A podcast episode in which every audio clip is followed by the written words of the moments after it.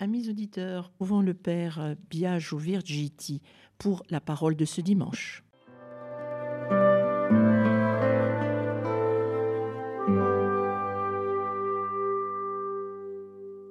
Chers amis de votre radio chrétienne, bienvenue pour euh, une nouvelle émission nous allons commenter les lectures du quatrième dimanche du temps ordinaire. Commençons sans plus tarder par la proclamation de l'Évangile. De l'Évangile de Jésus-Christ selon Saint Marc. Jésus et ses disciples entrèrent à Capharnaüm. Aussitôt, le jour du sabbat, il se rendit à la synagogue, et là il enseignait. On était frappé par son enseignement, car il enseignait en homme qui a autorité, et non pas comme les scribes. Or il y avait dans leur synagogue un homme tourmenté par un esprit impur qui se mit à crier Que nous veux-tu, Jésus de Nazareth? Es-tu venu pour nous perdre? Je sais qui tu es. Tu es le Saint de Dieu. Jésus l'interpella vivement. Tais-toi, sors de cet homme. L'esprit impur le fit entrer en convulsion, puis poussant un grand cri sortit de lui. Ils furent tous frappés de stupeur et se demandaient entre eux Qu'est-ce que cela veut dire? Voilà un enseignement nouveau, donné avec autorité. Il commande même aux esprits impurs, et ils lui obéissent. Sa renommée se répandit aussitôt partout dans toute la région de la Galilée.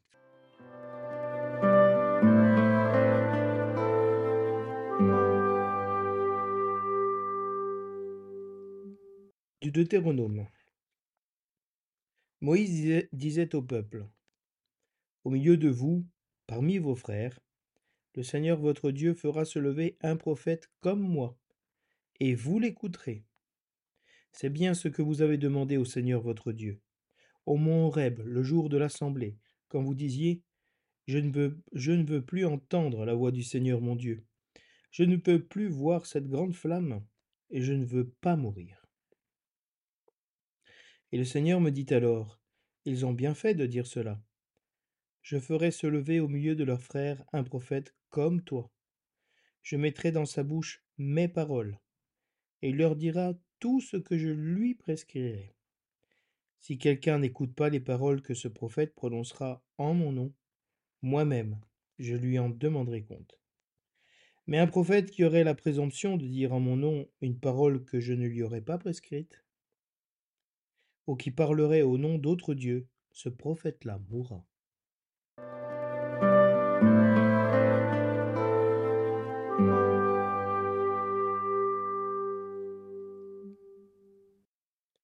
Le refrain du psaume nous dit Aujourd'hui ne fermez pas votre cœur, mais écoutez la voix du Seigneur. Venez, crions de joie pour le Seigneur, acclamons notre rocher, notre salut. Allons jusqu'à lui en rendant grâce, par nos hymnes de fête, acclamons-le. Entrez, inclinez-vous, prosternez-vous, adorons le Seigneur qui nous a fait. Oui, il est notre Dieu, nous sommes le peuple qu'il conduit, le troupeau guidé par sa main. Aujourd'hui, écouterez-vous sa parole? Ne fermez pas votre cœur comme au désert, comme au jour de tentation et de défis, où vos pères m'ont tenté et provoqué, et pourtant ils avaient, ils avaient vu mon exploit. Aujourd'hui, ne fermez pas votre cœur, mais écoutez la voix du Seigneur.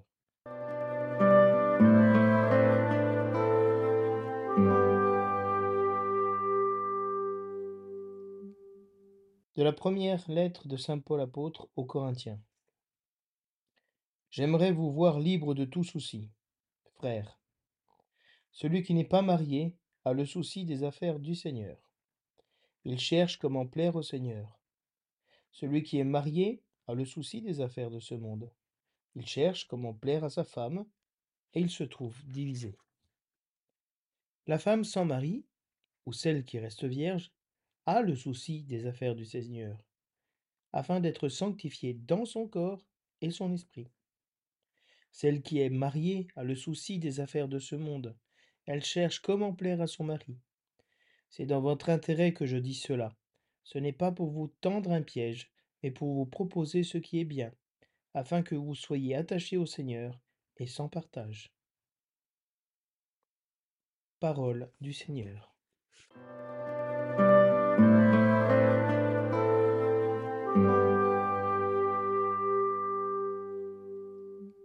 La liturgie de ce dimanche met en avant la figure du prophète et d'une parole dite avec autorité.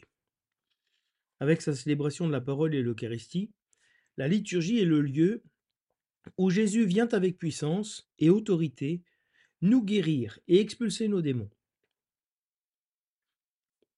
De même que Jésus se rend à la synagogue le jour du sabbat, Jésus vient encore ce dimanche dans nos assemblées pour nous sauver. Jésus se fait pécheur d'hommes de nouveau ce dimanche, mais de manière différente de la semaine dernière, non plus en appelant Pierre, Jacques et Jean et André à le suivre, mais ici, hein, en libérant du pouvoir du mal, par sa prédication et son autorité, un homme possédé.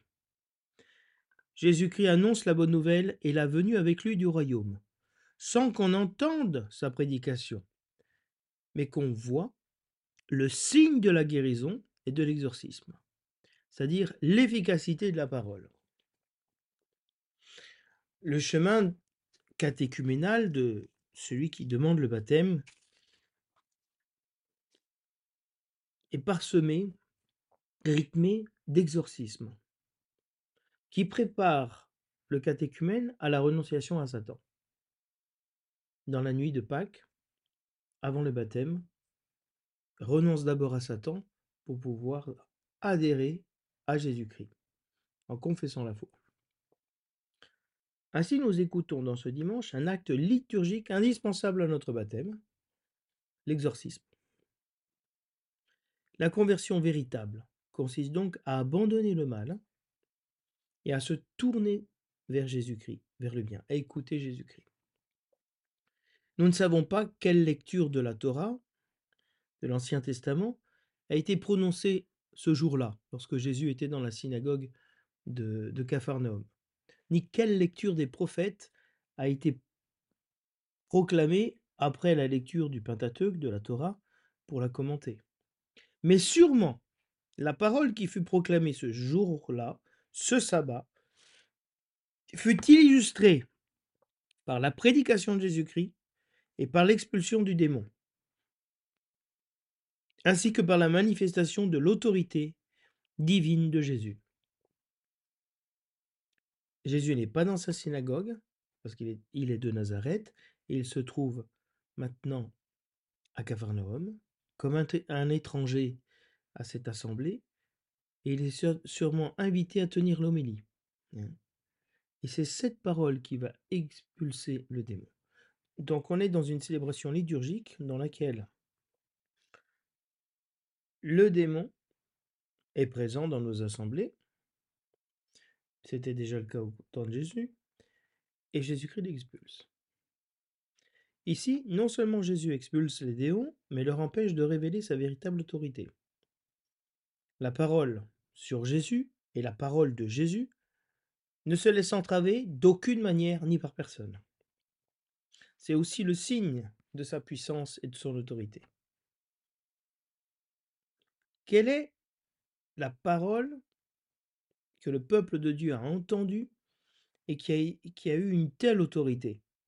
La parole de la création que personne n'a entendue, sauf le créé. Et puis celle du Sinaï, dont on fait mention pardon, dans la, la première lecture, et qui a terrorisé le peuple. Jamais plus, jamais plus. Nous ne voulons que Dieu nous parle comme ça. Toi, Moïse, intercède pour nous.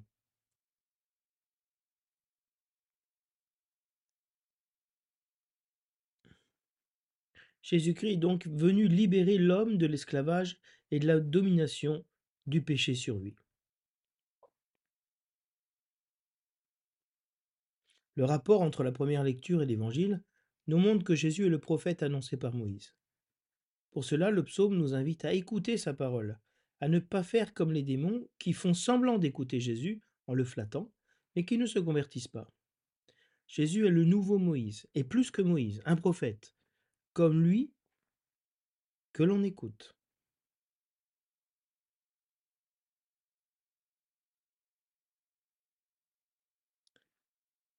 L'autorité de, Jésus, elle est sans précédent, sans comparaison possible avec celle des scribes, avec. Euh, euh, c'est une autorité d'un autre type, parce que ce n'est pas l'autorité qui vient de Dieu par sa parole, mais c'est Dieu lui-même qui se fait présent.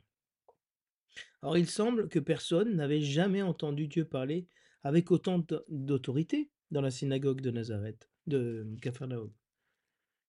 Jésus parle avec autorité parce qu'il s'appuie non pas sur un enseignement antérieur, mais sur son propre enseignement. Et c'est pour ça qu'il est nouveau. Et Jésus dira plus, plus loin dans l'évangile, vous avez entendu qu'il a été dit, moi je vous dis. La lecture du Deutéronome, elle répond à la présence de faux prophètes, de magiciens, de devins et de sorciers qui abusent de la parole et du nom de Dieu, comme les démons dans l'évangile. Cette annonce du prophète qui viendra nous montre que Dieu ne fera pas tarir la source de la prophétie. La parole de Dieu est toujours à l'œuvre pour toujours. Elle est inarrêtable. Le psaume 94, qui est une exhortation prophétique, nous dit Écoutons aujourd'hui sa parole. Ça répond au Deutéronome qui nous, qui nous disait Vous l'écouterez. Si quelqu'un n'écoute pas. Et ainsi, ce psaume, si aujourd'hui vous écoutez sa voix, prépare l'évangile, l'écoute de l'évangile, où l'assemblée écoutera sa parole et reconnaîtra son autorité, mais pas l'esprit impur.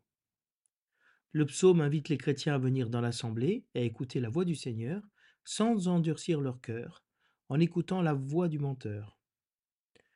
Ils sont invités à se rendre au temple et à célébrer dans la liturgie le Seigneur. La liturgie qui est le lieu d'écoute et de guérison. L'invitation à adorer le Seigneur est celle faite par l'Évangile, de reconnaître en Jésus une parole d'autorité et un enseignement nouveau. Ainsi, l'endurcissement du cœur est l'attitude de l'esprit du mal qui tente Dieu en le flattant et l'accuse hmm, de vouloir le perdre. Ainsi, à travers le, refrain du psaume, c'est l'assemblée elle-même qui prophétise. Elle s'exhorte. Hein.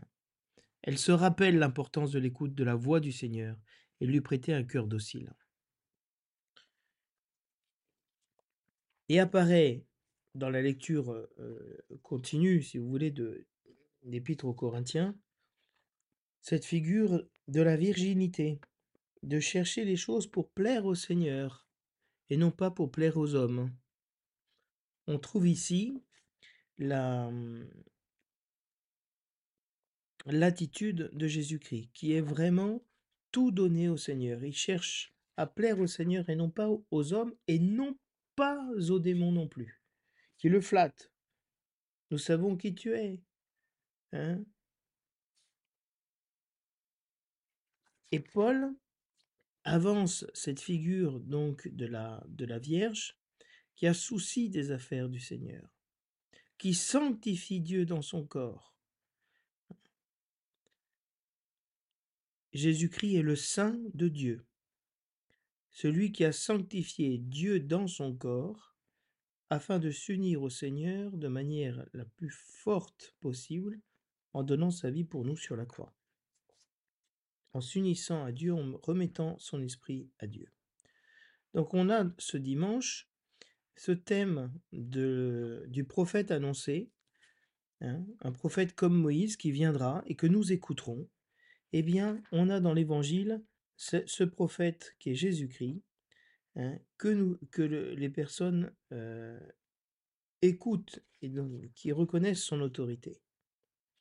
Pour ça, l'Église s'invite à ne pas endurcir son cœur et à rentrer dans ce mystère de donner sa vie complètement au Seigneur à travers cette image de la Vierge et de la virginité.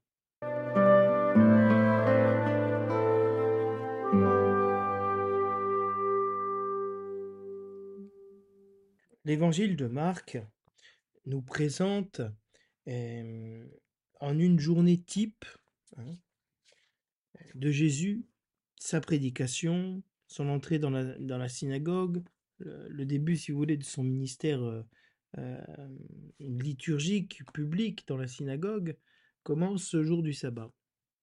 Et donc, euh, Marc veut nous montrer comment, après son baptême, une brève prédication, l'appel des disciples, Jésus-Christ rentre dans le vif du sujet. Et la première œuvre qu'il va faire, c'est de libérer, de rentrer dans la synagogue et de prêcher, d'annoncer le royaume des cieux, d'annoncer le kérigme, si vous voulez. Euh, cette victoire sur la mort de Dieu, cette victoire sur le péché. Hein, bien que l'événement pascal euh, n'ait pas encore eu lieu, hein, il y a dans toute l'écriture déjà les prémices du mystère pascal qui se sont accomplies pleinement en Jésus-Christ. Mais la Pâque a déjà été célébrée et a déjà été vécue par le peuple d'Israël. Ce passage des ténèbres à la lumière, de, l'esclavage à la liberté, de la mort à la vie. Le contenu de la prédication de Jésus n'est absolument pas euh, rapporté par Marc. Mais Marc va nous, nous rapporter non pas le contenu de la prédication, mais l'impact et l'effet de cette prédication de Jésus sur euh, l'assemblée liturgique. Comme pour nous dire que ce n'est pas entendre Jésus qui compte, comme le posséder, parce qu'on peut entendre Jésus-Christ et avoir le démon qui est à l'intérieur de nous qui s'agite et qui agresse Jésus. Ce n'est pas se laisser impressionner, hein, euh, euh, comment d'entendre cette parole qui est important, mais se laisser impressionner, se laisser toucher par cette parole, euh, donner autorité à Jésus-Christ sur nous. Parce que Jésus-Christ respecte notre liberté. Et l'étonnement de la foule face à, à une telle parole, une telle parole efficace, conduit l'assemblée à chercher l'identité de Jésus. Qui est donc cet homme? Qui est Jésus? Le récit veut nous révéler qui est Jésus. Qui est celui qui se cache derrière une telle parole, de telles actions, de tels prodiges? L'intrigue, le sens, si vous voulez, de l'histoire, porte bien sur la connaissance de Jésus, sur la reconnaissance de qui il est. Puisque le démon nous dit, je sais qui tu es, tu es le Saint de Dieu. Mais connaître sans croire, c'est ce que font les démons. Ils n'adorent pas le Seigneur. Connaître sans croire et adorer le Seigneur ne sert à, sans adorer le Seigneur ne sert à rien. La connaissance de Dieu ne donne pas la vie au démon, mais la mort, parce qu'il le refuse. Or, celui qui reconnaîtra la véritable identité de Jésus, hein, cet homme possédé, il a quelques problèmes avec sa propre identité, avec la sienne. Le possédé va nous dire je, nous. Hein Que nous veux-tu, Jésus ne t'arrête Es-tu venu pour nous perdre? Je sais qui tu es. Et à ce, ce, trouble, si vous voulez, il a l'impression qu'il y a une grande confusion entre je, nous. Hein. il hésite sur sa propre identité. C'est un homme qui est divisé. Moi, j'aime beaucoup le, euh, dans Le Seigneur des Anneaux, euh, ce film et surtout cet ouvrage de, de Lewis, où on voit ce personnage euh, Gollum, hein, qui est l'image de, l'homme euh, cupide, possédé, et qui passe son temps à voir cette duplicité en disant nous, c'est-à-dire l'image du jeu de la personne avec le jeu du démon. Et donc des démons. Donc c'est un nous. Et donc cette liberté de l'homme n'est plus elle est possédée par un autre, donc elle n'est plus, libre. Jésus est défini comme le Saint de Dieu, le pur par excellence. Et par qui? Par un esprit impur, immonde. Par un esprit opposé à la sainteté. Et Jésus vient rétablir la situation originelle, de libérer l'homme du péché. L'impureté, le péché si vous voulez, est tout d'abord euh, une catégorie rituelle liée au culte dans lequel Jésus intervient et va purifier l'homme de l'impureté, qui est l'inverse de la sainteté. Avant d'être un problème moral, c'est un problème de culte à la sainteté. Si je suis impur, je ne peux pas accéder au temple, je ne peux pas euh, me joindre à mes frères dans l'assemblée. Donc je dois me purifier. Parce que pour prier Dieu, il faut être libéré hein, de l'impureté. Et c'est ce que va faire Jésus, de guérir cet homme de l'impureté cachée.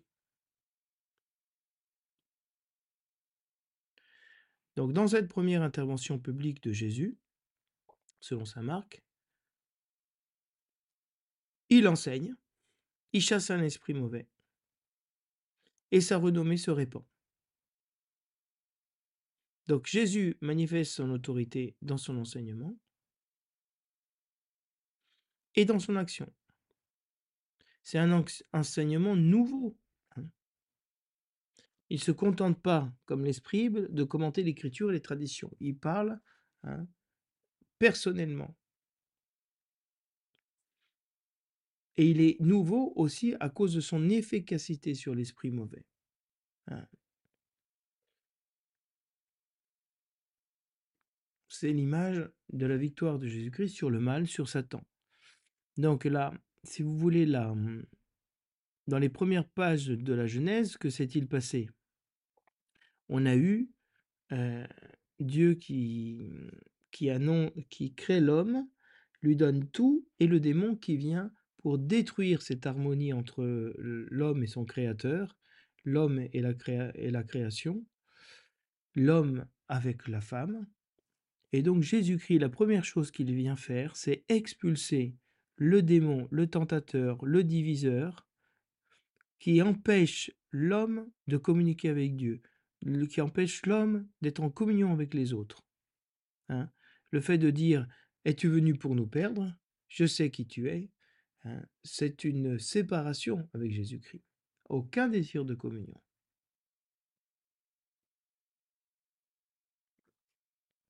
Et Jésus fait taire le démon qui cherche à le faire tomber en le flattant. Je sais qui tu es.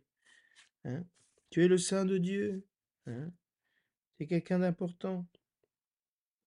Et le Seigneur le fait taire. Tais-toi, sors de cet homme. Jésus-Christ ne se laisse pas séduire par le succès, par des flatteries sur son autorité, sur son identité. Il se focalise sur sa mission. Mais il connaît trop bien le jeu du tentateur, qui est là pour séduire, pour tromper. En libérant l'homme esclave du mensonge du démon, Jésus rétablit l'homme dans son état originel, d'avant le péché, d'avant le poison qui a été inoculé par le démon hein, dans l'esprit de l'homme. C'est ça aussi l'autorité extraordinaire de Jésus. Il ramène l'homme à son origine, à la pureté originelle.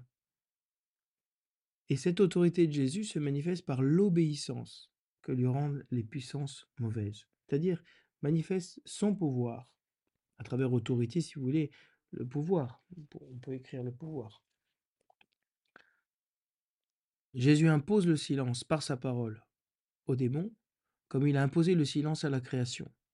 Dieu parle et tout se tait. Il n'y a que sa parole qui agit. Et l'esprit du mal utilise toujours une vérité qui vient de Dieu pour introduire son propre mensonge.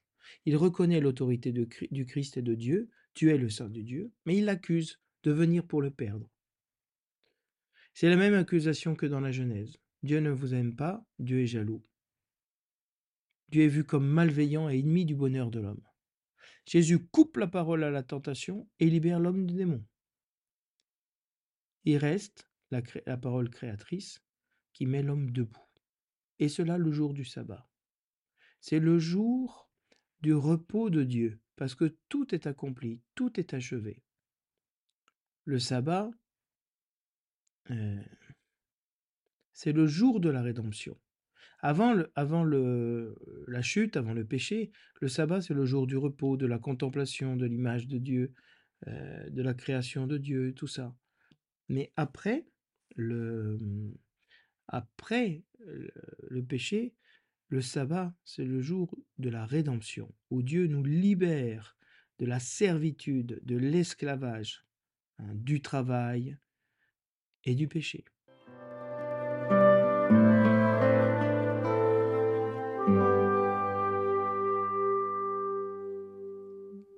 La lecture du Deutéronome est une prophétie, qui a guidé et qui a permis Israël de rester dans l'attente du Messie, d'un prophète comme Moïse. Il s'agit originellement de la promesse que le prophétisme ne cessera pas. Ça sera interprété comme l'annonce du prophète des derniers temps, Élie. Les foules penseront à Jean-Baptiste, qui est lui aussi une figure prophétique très forte. Au fond, c'est Jésus-Christ qui arrive. Les actes des apôtres appliquent à Jésus hein, cette prophétie d'un prophète comme moi, comme Moïse.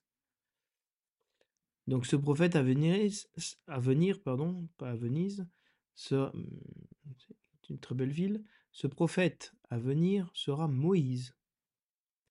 Il dispensera les hommes de l'épreuve que constitue la rencontre de Dieu. Parce que les hommes sont terrorisés de rencontrer et d'écouter la voix du Seigneur. Les foules euh, au pied du Sinaï entendaient la voix du Seigneur et avec le tonnerre, avec les éclairs, ils avaient peur parce qu'ils étaient encore dans une religiosité. Ils n'avaient pas encore la foi de voir que euh, Dieu leur parlait et que c'était un acte d'amour pour eux. Comme dans l'évangile, les foules euh, de la synagogue sont dans la crainte, sont saisies de frayeur face à ce qui se passe. Qu'est-ce qui se passe? Qui est cet homme? D'où vient cette autorité? Qu'est-ce qui est en train de se passer? Comme le démon lui-même, à l'intérieur euh, de cet homme possédé, en écoutant la parole de, de Jésus-Christ, se sent menacé, sans que Jésus est venu pour le perdre. Hein, c'est vraiment la damnation, la disparition totale, hein, la polymie hein, en grec. Être perdu, être détruit, comme la, la brebis perdue.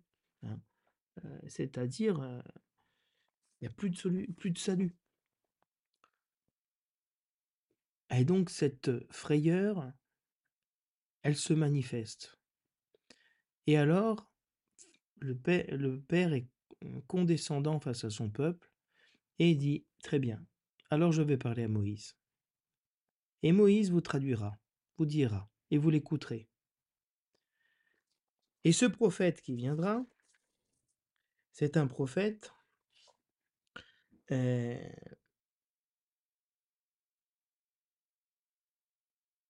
qui se lève du milieu de ses frères. Jésus-Christ se lève au, du milieu de la synagogue. Un homme, un, homme comme, comme vous et moi, un prophète. Je mettrai dans sa bouche mes paroles. Si quelqu'un n'écoute pas les paroles que ce prophète prononcera en mon nom, moi-même je lui en donne, demanderai compte. Et donc il y a deux menaces. Celui qui n'écoute pas le prophète se perd, mais si le prophète utilise mal la prophétie, c'est-à-dire à son insu, euh, dans son intérêt et pas celui de Dieu, à ce moment-là, lui sera châtié aussi. Donc, c'est un chapitre, le chapitre 18, qui parle des faux prophètes et de l'authenticité de la prophétie. La prophétie, c'est une parole qui se réalise. La, fausse prophétie, c'est une parole annoncée, mais qui ne se réalise pas. C'est-à-dire que Dieu n'appuie pas. L'évangile trouve un écho dans la première lecture hein, à travers cette peur qu'a le peuple et cette condescendance de Dieu qui envoie un messager, qui envoie ce peuple pour qu'il écoute sa voix, hein, pour qu'il ne meure pas. Alors oui, hein, en disant si aujourd'hui vous écoutez sa voix, n'endurcissez pas votre cœur, qui est le psaume 94, qui est euh, le psaume invitatoire à travers lequel l'Église rentre tous les jours dans la prière. Et il y a cette invitation qui est faite à venir. Hein, Acclamons le Seigneur, rentrons dans le, culte, dans la, dans la, louange, allons dans la synagogue, allons au temple, allons dans l'assemblée chrétienne. Rendre grâce à Dieu, hein, à se prosterner devant lui, d'adorer le Seigneur qui nous a créés. Il est notre Dieu, il est le Saint d'Israël. Et nous, comme lui est notre Dieu, hein, et qu'il est notre berger, nous, nous sommes son peuple, son troupeau et nous le laissons conduire par lui. Et Israël est conscient de l'endurcissement de son cœur, de ce qu'on appelle, que Paul appellera le vieil homme, hein, cet homme de la chair qui ne veut pas écouter quelqu'un d'autre que lui, qui ferme son cœur euh, face à Dieu dans l'épreuve, dans la difficulté, hein, euh, qui tente et défie Dieu Hein. Es-tu venu pour nous perdre? Je sais qui tu es. Cette espèce d'esprit de menace, de contestation. Hein. Et dans ma colère, j'en ai fait le serment. Hein, c'est, euh, ce n'est pas présent dans, les, les, versets du psaume de ce dimanche. Ils sont présents dans le psaume. Ce peuple n'entrera, je l'ai juré dans mon serment, ce peuple n'entrera pas dans mon repos. Et alors que Dieu fait entrer dans le repos du sabbat cet homme qui vient à lui. La deuxième lecture a pour titre La femme qui reste vierge a le souci des affaires du Seigneur afin d'être sanctifiée. Ici, Paul fait toute une catéchèse en utilisant un, événement, un élément indispensable qui est la vocation au mariage. Soyez féconds, multipliez-vous, emplissez la terre. Pour un juif, la, cette vocation à l'union et la procréation est une bénédiction de Dieu. Et ici, le chrétien va mettre cela de côté hein, pour répondre à l'appel du Christ, à l'urgence des temps qui sont les derniers où le Christ reviendra. Donc, l'invitation à travers cette figure de la virginité, de la Vierge, à s'attacher au Seigneur. Le mariage chrétien est pour Paul Hein, le plus grand des sacrements. Donc ici, il n'y a pas un mépris du mariage euh, au profit de la virginité, du célibat, si vous voulez, pour le royaume des cieux.